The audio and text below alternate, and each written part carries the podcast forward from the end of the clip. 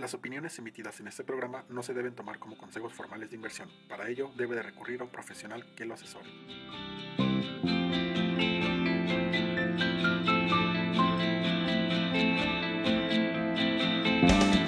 Bienvenidos a su podcast, la teoría general del podcast. Somos tres amigos que un día se preguntaron, oigan, ¿por qué no hacemos un podcast referente a la economía? Y a pesar de que la pandemia nos separó a todos, a nosotros nos juntó para realizar este hermoso proyecto. Sin más, empezamos. Muchas gracias por volvernos a sintonizar en este hermoso podcast llamado La Teoría General del Podcast. Soy Hugo Axel Rox Aguilar. Hoy, ¿qué vamos a hablar? Bueno, vamos a hablar sobre la inflación. Pero, ¿por qué? Bueno, ya que los especialistas de Banquico aumentaron su expectativa de crecimiento de la inflación en a un 4.56%.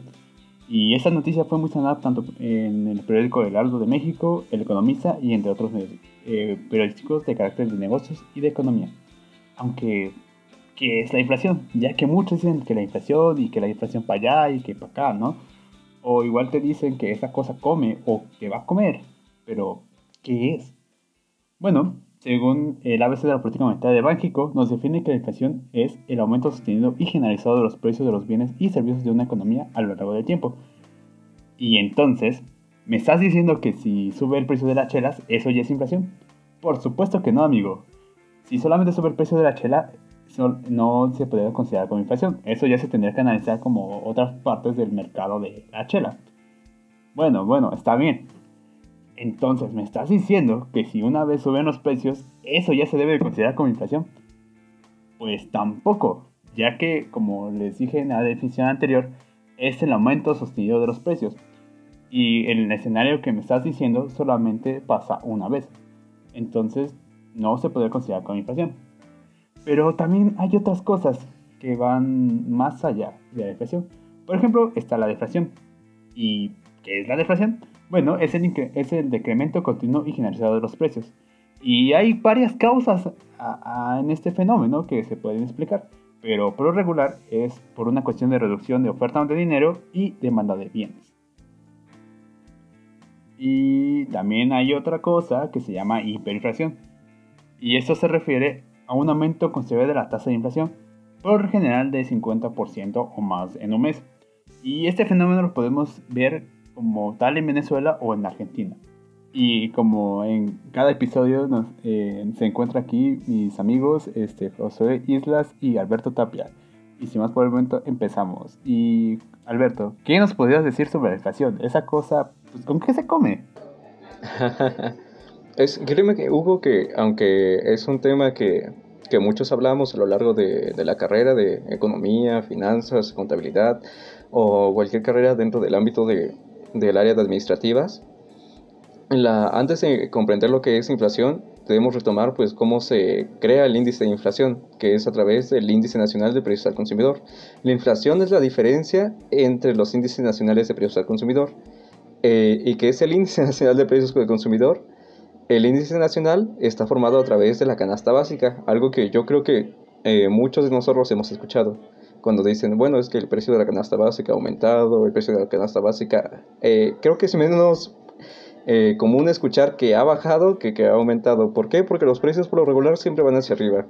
Siempre se tiende a, a, que los precios aumenten y esto se ve a través de las decisiones de política monetaria. Pero no, no hay que desviarnos de esto. Para construir lo que es la canasta básica, o más que nada el índice nacional de precios al consumidor, se crean dos tipos de canasta. La primera canasta se hace a través de todos los bienes. Primero se hace un sondeo. Se sondean cuáles son los bienes que se consumen a través de las familias y se hace un promedio de los bienes. Los más consumidos se, crean se toman en cuenta para esa canasta. Y a esto se crea un índice que, al que nosotros llamamos el índice nacional de precios, pero dentro de análisis técnico se conoce como el índice de las Pérez. También se puede hacer la medición de la canasta a través de... Uh, por ejemplo, Hugo, tú cuando vas al mercado, o, o, la señora de la casa o el señor de la casa va al mercado en diciembre o va al mercado en junio, ¿compran lo mismo? Por supuesto que no. Obviamente yo voy a comprar en diciembre como que cosas que podría hacer como por ejemplo un caldito, ¿no? Porque es la época con más frío. Sí, sí. Eh, son cosas de temporada. Entonces, la, la, medición a través del índice de las Pérez con una canasta básica fija, pues no, no se hace tan coherente. Para eso se construyó el índice de, las, de El índice de Pichi lo que hace es que hace una recopilación de la canasta en cada mes y, y a través de eso crea el índice, o sea, crea canastas diferentes para cada mes. Sin embargo, si queremos comparar una canasta de un mes con la canasta del otro mes, pues como son diferentes, no, el resultado no, no sería del todo concluyente, sería un concluyente más aceptable o el del índice de, de, la misma canasta por el largo del tiempo. Y entonces lo que hace Banxico es agarra estos dos índices, que por lo regular suelen ser muy similares, y les saca un promedio. Y dice, ¿sabes qué? Este es el índice nacional de precios al consumidor. Y a través de eso nosotros pues empezamos a, a tomar lo que es la inflación. La, es la diferencia entre el índice, por ejemplo, de hoy con el índice de hace una quincena. Lo que me da de diferencia, el aumento en puntos porcentuales, es lo que nosotros conocemos como inflación. Y para eso también hay formas de medir la inflación. La inflación no se mide únicamente de, un día para 15, sino que hay inflación que se mide con respecto al mes anterior, a, que es la inflación mensual, la inflación anual que se mide con respecto al mismo mes pero del año anterior esto para pues buscar este bueno dentro de, del ámbito económico es para buscar eh, pues los tipos de consumos que, que, se dan a través de los meses. Por ejemplo, si en diciembre hay un tipo de consumo que es por lo regular, no sé, romeritos o algunas cosas que se usan a través de la cena de Navidad, pues dices no puedes compararlo con junio, porque pues en diciembre se consume más. Entonces, ¿contra quién comparas? Bueno, contra diciembre del año pasado, y por eso las comparaciones van como de la mano, son, son coherentes. Y, de esta manera pues podemos entender que, la inflación va subiendo. Cuando nos hablan de inflación mensual, la inflación mensual subió a través de un 3%, decimos, bueno, la inflación subió con respecto al mes anterior. Si decimos la inflación anual subió eh, un 8%, sabemos que es con respecto al mismo mes del año anterior. Y si nos hablan de inflación acumulada, es toda la inflación que se da del primero de enero de, de cualquier año hasta la fecha en ese entonces. Por ejemplo, la inflación acumulada es del 15%, pues es todas las, las inflaciones que se han dado quincenalmente hablando y, se van acumulando. Para esto nos sirve de mucho para saber qué tanto aumentan los precios y de igual manera pues todos podemos, eh, la gente que, que, se dedica al trabajo, eh, ¿cómo decirlo? A, que no tienen salarios fijos, o sea que se dedican al comercio, pueden aumentar los precios para que estos no se vean, bueno, sus ganancias no se vean infectados por la inflación. Si los precios crecen más que los salarios, entonces, pues la verdad es que no podemos consumir lo mismo.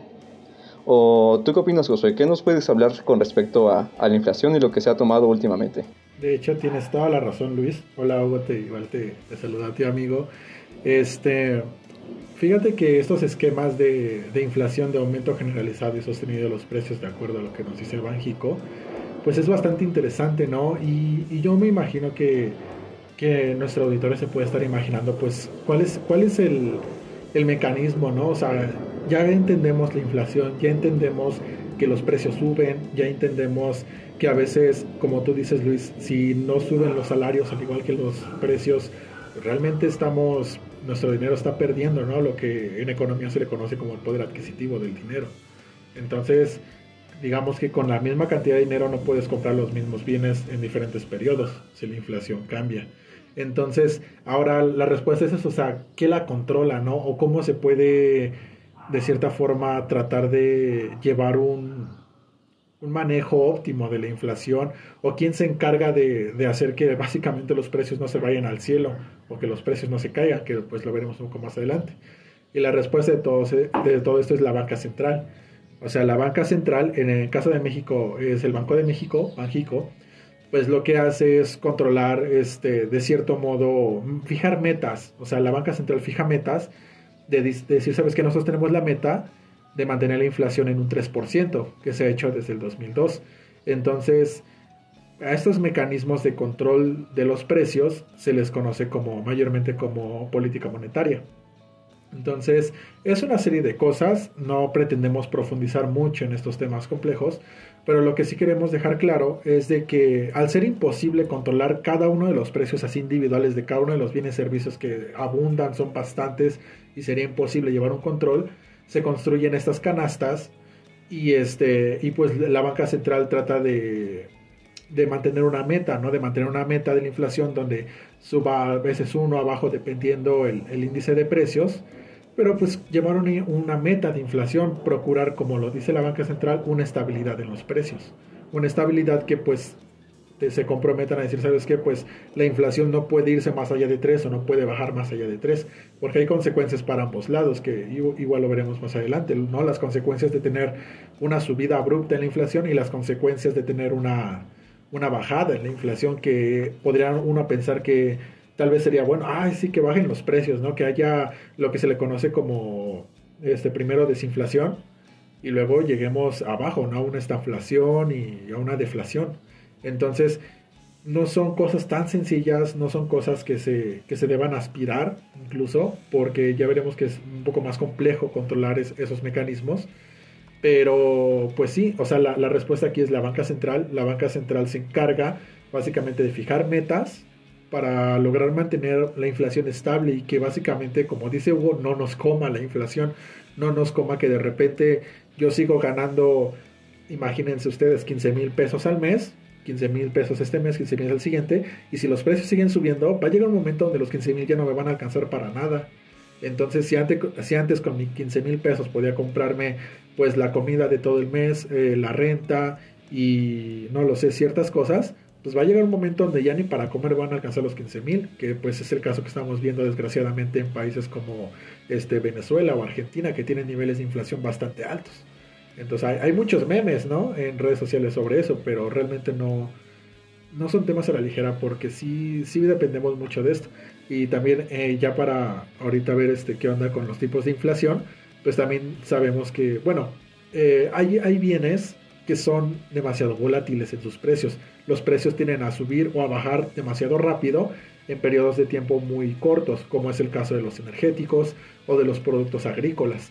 Entonces, para que estas variaciones de precio tan repentinos este, no afecten tanto a la inflación en general, tiende a apartárseles un poco de la medición y es lo que es esa brecha, esa división la conocemos con la medición de la inflación subyacente y la no subyacente.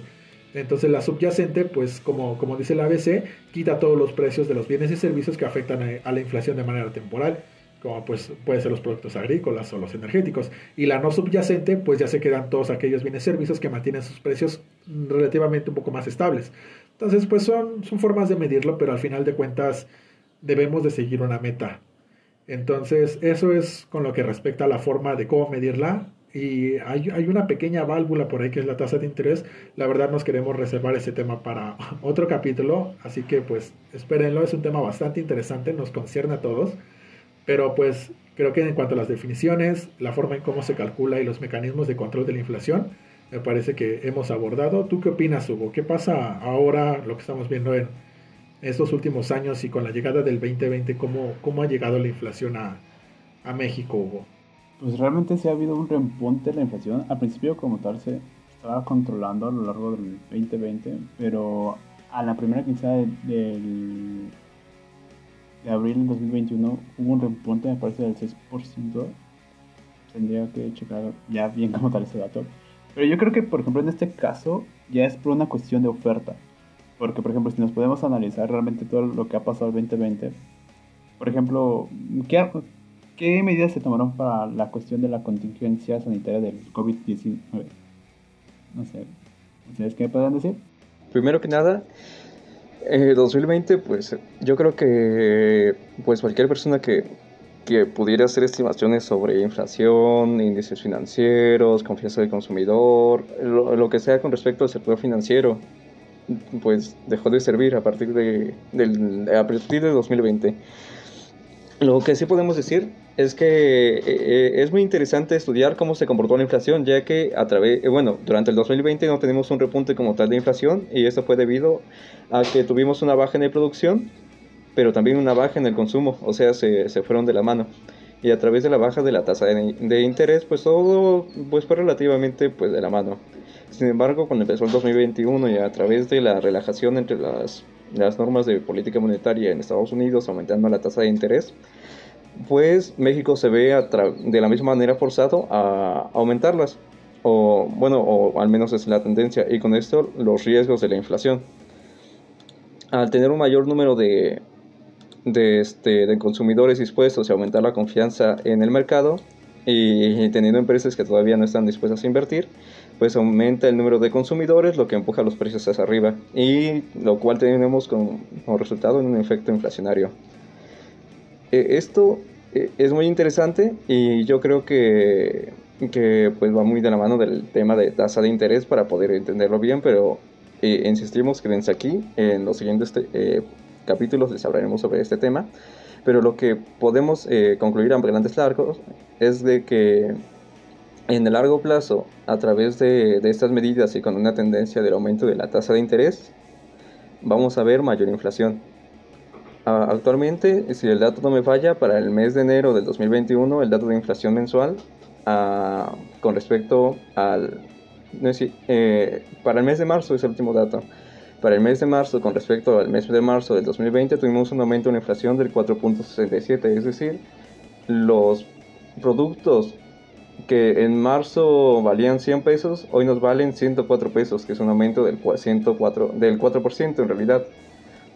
Y con una tendencia a que los precios aumenten, pues tal vez, tal vez, no, como aclaramos al principio, no nos reservamos el derecho de, de hacer este, declaraciones como tal, tal vez lleguemos hasta los niveles de lo que fue noviembre de 2017 con una inflación de 6.63 que es la más alta a partir de 2018. Mm, ¿Qué sería una buena sugerencia para este momento? Sería, a, mi parecer, pues empezar a invertir, eh, si alguien tiene un dinero ahorrado o, o le gustaría empezar a ahorrar, empezar a invertir en activos de, refugio sería una buena idea. El aumento de la inflación provoca una disminución en el poder adquisitivo y si nosotros invertimos en, activos de refugio, eso se ve pues compensado de alguna manera. ¿O ustedes qué opinan? ¿Qué, ¿Cuáles son sus perspectivas a futuro? ¿O cómo han visto la inflación en, en donde viven? Fíjate, Luis, que ahorita que tocas ese tema de, de las medidas de cómo cuidarse, ¿sabes? O sea, tal vez si, si, si por un momento pusiéramos en mente que la inflación es, es como un monstruo que está o sea, no se va, pero pues no, hay, uno hay que saber cuidarse, ¿no? Hay que saber este, tomar las medidas necesarias para que no te tomen por sorpresa y no termine afectándote de cierto modo. Entonces, cuando suceden estos esquemas de aumentos de precios generalizados, prolongados y bastante fuertes, o sea, donde tengas aumentos como lo estamos viendo de más del 4%, que obviamente se pasa sobre la meta del Banco Central de controlarlos, pues las personas empiezan a, notarlo, ¿no? O sea, fíjate que aquí, aquí donde, donde, donde vivo, pues el precio de las tortillas está llegando a los 15 pesos, ¿no? O sea, hasta donde yo me había quedado hace un par de años, pues iba, iba con mi monedita de 10 pesos y una de un peso, ¿no? Porque las tortillas estaban en 10 pesos, el kilo, ¿no? Estaba en 11, 12, ¿no? Y ahorita ya, ya veo 15 varos, todo esto. Entonces, vean ustedes cómo poco a poco se va mermando la, este, el poder adquisitivo de las monedas si es que los salarios no aumentan, ¿no? Porque pues también ha, habido unos ciertos aumentos en salario mínimo, pero aquí requiere un estudio, ¿no? Un, estudio realmente de, cuánto es el poder adquisitivo que se, ha, que se ha perdido. A lo que quiero llegar es de que en cuanto hay que saber protegerse, ¿no? hay que saber protegerse de esas medidas y no tomárselas a la ligera como de, ay, bueno, cuesta un pesito más, ¿no? ¿Qué más da? Pues sí, o sea, cuesta un pesito más, pero solo ten en cuenta de aquello que te estás privando por estar pagando ese peso, ¿no? Lo que también le conocemos como el costo de oportunidad. Entonces, estás renunciando tal vez a más bienes por aportar ese pesito de más a, las tortillas, que pues es causa del, del aumento generalizado de los precios. Entonces, sí se, sí se recomienda en estos casos de, por de crisis que, que, que, vivimos y seguimos viviendo ahorita en el 2021, pues tratar de refugiarse un poco, ¿no? O sea, tratar de, de, tomar decisiones este, financieras acertadas para, para, que el dinero no pierda. O sea, no es momento de, de, despilfarrar el dinero, o sea, es momento de, de cuidarlo. Porque pues si, si estamos viendo esta, esta crisis de oferta, esta crisis de que pues muchas empresas cerraron, de que nos afectó cañón y no se estaban poniendo tal vez las medidas necesarias para poder reactivar la economía, pues estamos conscientes que va a haber un poco de escasez ¿no? en, alguno, en algunos este, bienes y servicios por las empresas que pues dejaron de brindar esos, e, esos esquemas. Entonces, yo a mí me parecería una decisión acertada el, el cuidar, el cuidar este, básicamente el dinero que tenemos, de, de, estar conscientes de lo que se viene y pues este, básicamente prepararse. O sea, yo, yo creo que ese sería mi punto, hay que prepararse para lo que, lo que estamos viviendo en el, en el 2021 y lo que se viene. Pero pues las perspectivas ahorita de, de la tasa de, de, interés que, bueno, hace grandes rasgos mecanismo para regular este, eh, la, la, inflación y, otras ciertas variables, pues hay que estar atentos. ¿Tú qué nos dices, Hugo? O sea, ¿cuál, cuál es lo que tú has visto ahorita o qué es lo que tú recomendarías ante esto, esta inflación que nos está azotando ahorita en el 2021? Yo lo que he visto, eh, yo concuerdo contigo con la parte de las tortillas. Yo, por ejemplo, yo vivo en Ecatepec, en el IN de Ecatepec, y el precio aquí está en 16 pesos. Y creo que fue como de una semana para acá que, que vino este aumento y fue como de, oh rayos, tengo que pagar un pesito más por mis tortillas. Y, por ejemplo, también en la mañana eh, fui por pechuga. Y me costó un kilo y fracción de pechuga como en 102 pesos. Y yo me acuerdo que hace como dos meses o tres meses por ahí, esto me salía como en 90 pesos o en 89 pesos. Entonces sí, sí te das cuenta que sí hay un aumento eh, generalizado o al menos parcialmente generalizado, porque obviamente hay otros sectores en donde no les ha afectado como tal aún.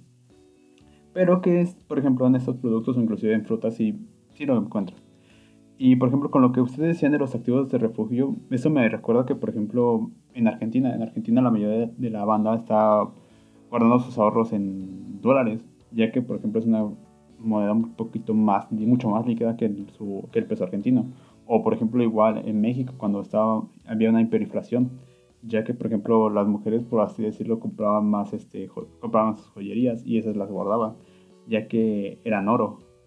Aunque bueno, igual si tú compras una joyería que, no sé, de X marca, realmente no te van a pagar lo que es la marca, sino su, su precio en, su, el peso en, su... Ay, perdón, amigos. El, el, valor en oro, ¿no? El, ajá, el valor en oro. No realmente la marca, pero igual es un buen activo. Aunque igual me acuerdo que en estas últimas, en este último año, en el 2020, pues el oro igual como que se comportó de una manera un poco rara. Hubo igual este, bajas. Hubo sus, sus momentos de mala racha, por así decirlo. Pero también lo que yo considero es que hasta cierto punto la inflación no es tan mala. ¿Por qué? Porque igual muestra una cierta que hay un cierto dinamismo en la economía en el cual sí hay compra y venta de, bienes y servicios, en contraposición que, por ejemplo, una deflación, en el cual realmente no estás viendo que la banda esté comprando bienes y servicios, porque tú estás esperando que los precios bajen más y entonces, pues, a ti como empresario o como productor no te conviene eso, porque no estás este, obteniendo lo que sería para que tú puedas pagar tus costos de producción. No sé, se hace tus empleados, este, maquinaria o X o o y cosa, ¿no? O qué sé yo. La verdad, pues yo no soy un empresario, solamente soy un estudiante, ¿no? o, aquí habrá un mente de tiburón en, la, nuestra audiencia que nos diga, pues, ¿qué onda, no? ¿Tú qué, ¿Tú qué dices, Luis? Este, yo, yo creo que no había visto la inflación, pero tiene mucha razón, Hugo, desde ese punto de vista. La inflación eh, por lo regular se suele relacionar con algo negativo. ¿Por qué? Porque pues tenemos una pérdida en el poder adquisitivo. Sin embargo, la inflación muchas veces también es necesaria. El crecimiento eh, se puede impulsar a través de la inflación. Un aumento de la inflación se representa como un aumento en el consumo y un aumento del consumo, un aumento de la inversión, un aumento de la inversión. Es un efecto multiplicador que a la vez, eh, el efecto keynesiano, vaya, el multiplicador keynesiano, que nos da un aumento en el Producto Nacional Bruto, en el, en el PIB. Y, no es malo, o sea, es bueno. Sin embargo, pues también dice que todo en exceso es malo. Y en eso tienen que entrar las medidas de la banca central para poder controlar el exceso de inflación y mantenerlo dentro de las perspectivas que ella tengan a futuro. Esto, esto da para, para yo creo, otro, otro, este, otro capítulo del podcast. Y, para todos los que están escuchando, por favor, no se lo pierdan. Va, va a estar muy interesante y se va a poder complementar con esto. Y pues vaya, eh, la inflación mm, yo creo que no sería ni bueno ni malo, sino simplemente necesario. Y como todo, nada en exceso y todo controlado.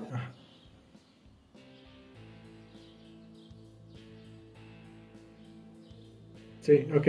Este, pues fíjate Luis que, que en cuestión esta de la inflación, yo siento que aquí en la teoría general lo que queremos recalcar es que nada es malo, o sea, no, no estamos condenando nada, no estamos alzando nada en un pedestal, solamente queremos decirle las cosas pues como son. Entonces, la inflación no, no lo vean como algo que se inventó para pues quitarle el valor al dinero que ustedes están ganando, sino la inflación básicamente representa un esquema de escasez natural. Entonces, eh, en oferta y demanda, o sea, eh, de una cuestión simple, pues si hay una escasez de bienes que pues los hay, o sea, no tenemos no hay forma de tener infinitos jitomates, infinito hierro, infinito petróleo, infinitos recursos. Entonces, ante la escasez que es natural en las economías, se ve una necesidad de que si hay una oferta constante, o sea, si las personas diario necesitan comprar este cebolla, aguacate, metales, petróleo, energías, electricidad, agua, etcétera, etcétera, sabiendo que son escasos, van a aumentar los precios en esquemas de oferta y demanda. Entonces, la inflación, ah, así lo explicaban los economistas del siglo XIX, pues es básicamente una, una cuestión de, de escasez, ¿no? una cuestión de que, de que te refleja, te dice, vato, o sea, imagínate esto, o sea, como, la famosa frase que dicen dos, ah, ¿por qué no imprimen más dinero, no? O sea, yo siento que eso es como que de las bromas más sonadas en, aquí en la, en la academia, cuando dicen, no, pues ¿por qué no se, se, solucionan los problemas imprimiendo más dinero y echar a andar la maquinita, ¿no?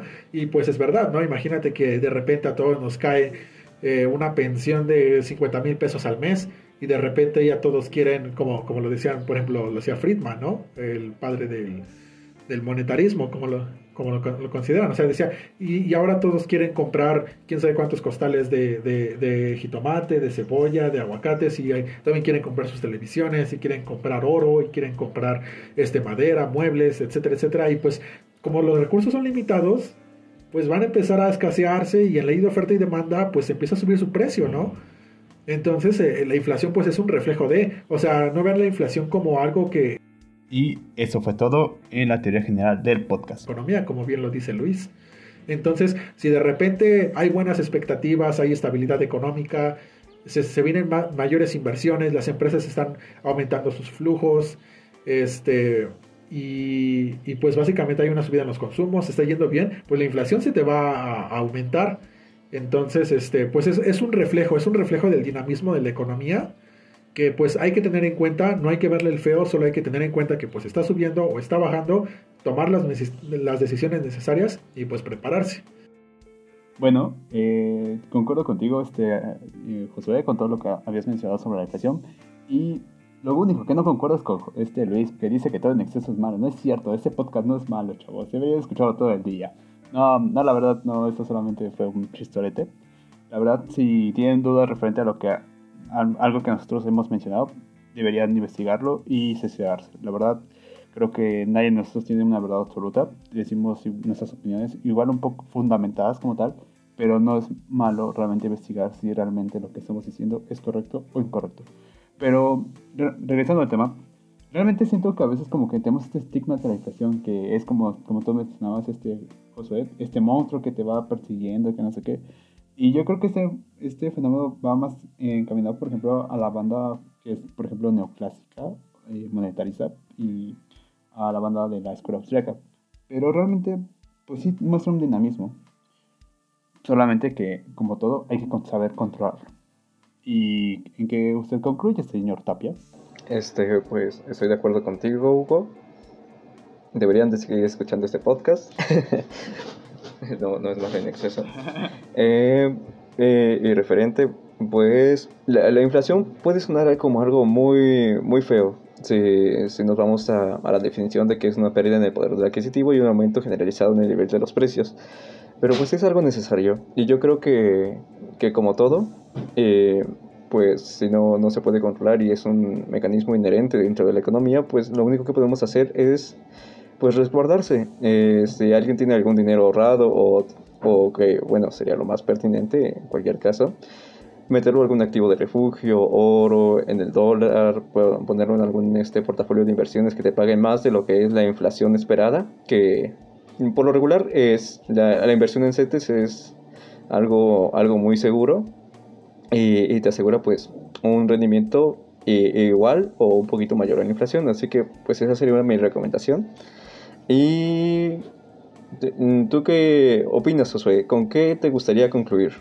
Pues este me gustó mucho este segundo episodio. Me, me, parece muy, muy padre. Creo que cada una de las participaciones igual estuvo muy, muy chida. Y espero sobre todo que, que les sirva a quienes nos escuchan para que se quiten dudas. O sea, se quiten dudas de que a veces pensamos que la economía es como el lobo de Wall Street o que a veces solo unas personas la entienden. Pero realmente no. O sea, la economía está en todas partes y nuestra intención es de que se pueda entender fácilmente y se puedan desmentir como ciertos mitos que hay sobre esta, ¿no? Entonces, referente a la inflación, como, como mencionamos, pues al final de cuentas es una variable que se mide, una variable que se toma en cuenta y pues hay que estar preparados.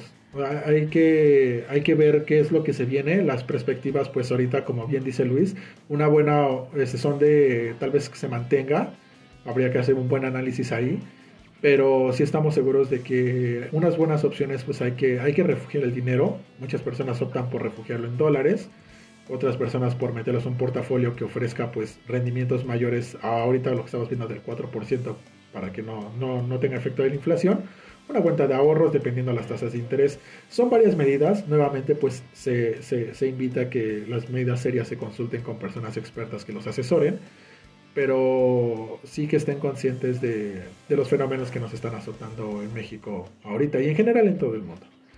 Así que pues bueno, me parece que con esto cerramos este segundo episodio de la teoría general del podcast. Les agradecemos mucho que nos escuchen. Los esperamos con mucha emoción la siguiente semana. Estaremos lanzando un podcast este, cada semana con temas este, diferentes. Les, les, de una vez les prometemos este, temas de la tasa de interés, temas de las bancas, de la banca central y la política monetaria. Bueno, sin más que añadir, este, muchas gracias por escucharnos aquí en la teoría general del podcast. La teoría general.